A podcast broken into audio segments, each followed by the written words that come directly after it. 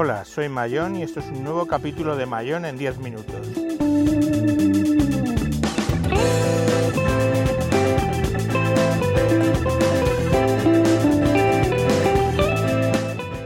Hoy hablaremos de Wallapop y técnicas de venta.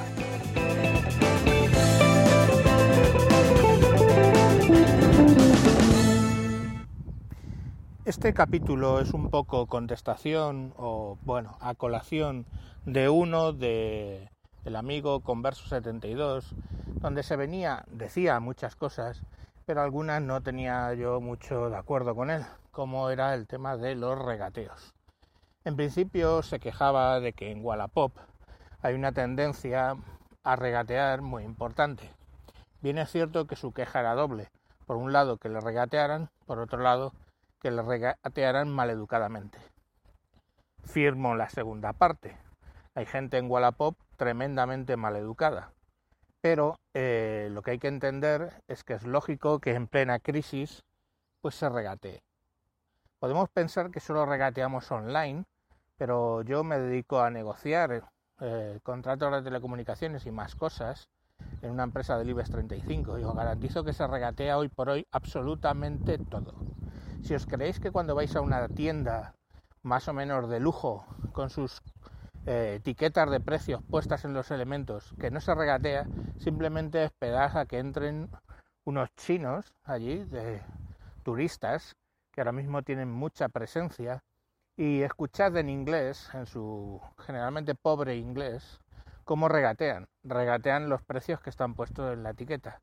Y os garantizo que lo sacan más barato regatear es un arte y es un arte en los países árabes, pero es un arte en España ahora mismo.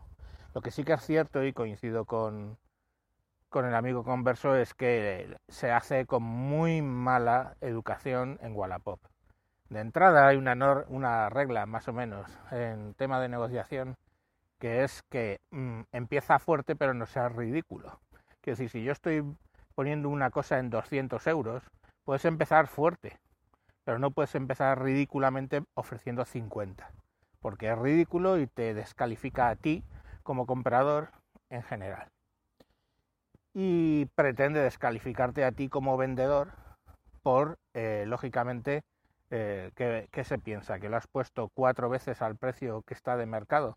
Lo que te está ofreciendo, evidentemente, está mm, muy por debajo del precio de mercado si te ofrecen 50, ya os digo que está bajando a un 25% del precio. En Wallapop yo vendo muchas cosas y me regatean.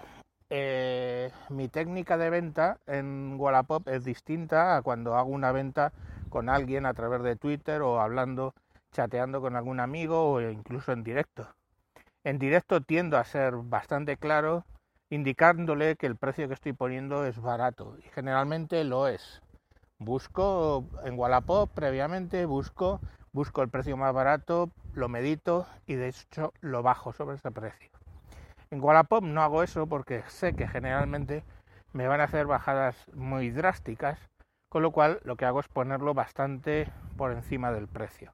Si por ejemplo quiero venderlo en 200, lo voy a poner en 300 si observo generalmente que ese es el mínimo que está poniendo la gente. La gente se pasa a tres pueblos con el tema de las ventas. Hay una cosa en, Wallapop, hay una cosa donde se pasan aún más que es con los coches.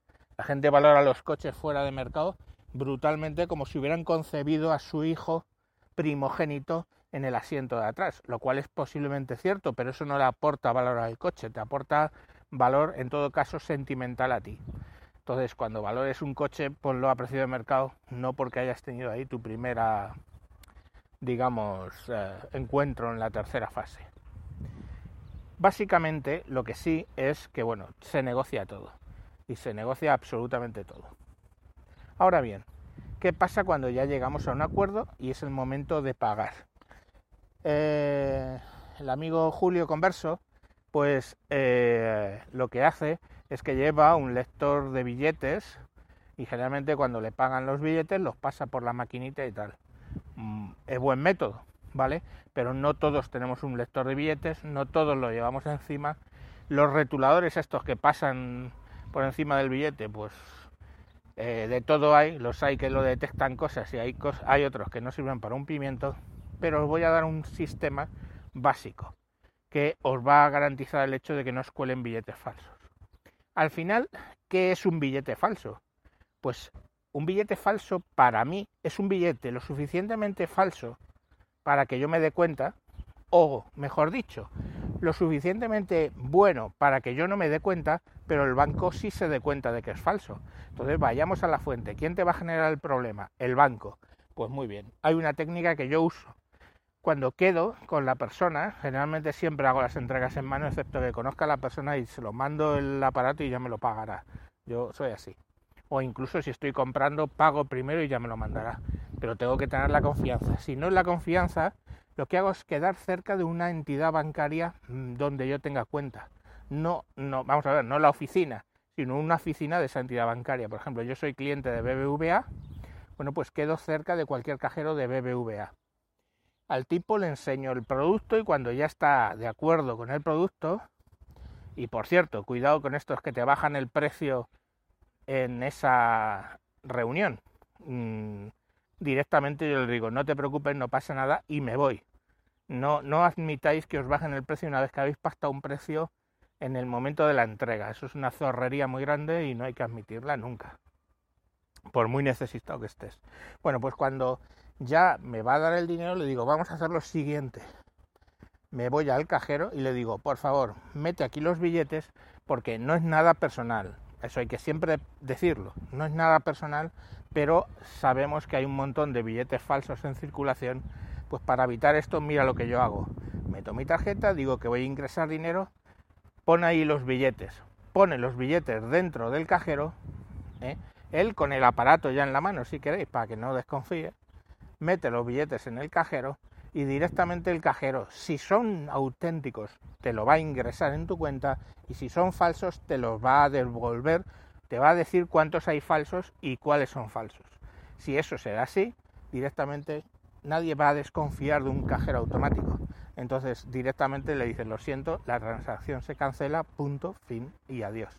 Entonces la cuestión al final es que utilizamos el lector de billetes del cajero, que se meten generalmente todo el bloque de billetes dentro de un cajetín, utilizamos eso para verificar en una transacción en Wallapop que realmente nos están dando esos billetes son auténticos.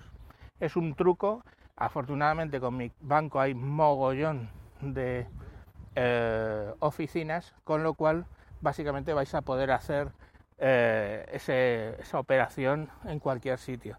Si eres cliente de ING, que creo que no tiene cajeros y cosas por el estilo más, digamos, extrañas, pues bueno, básicamente vais a tener un problema.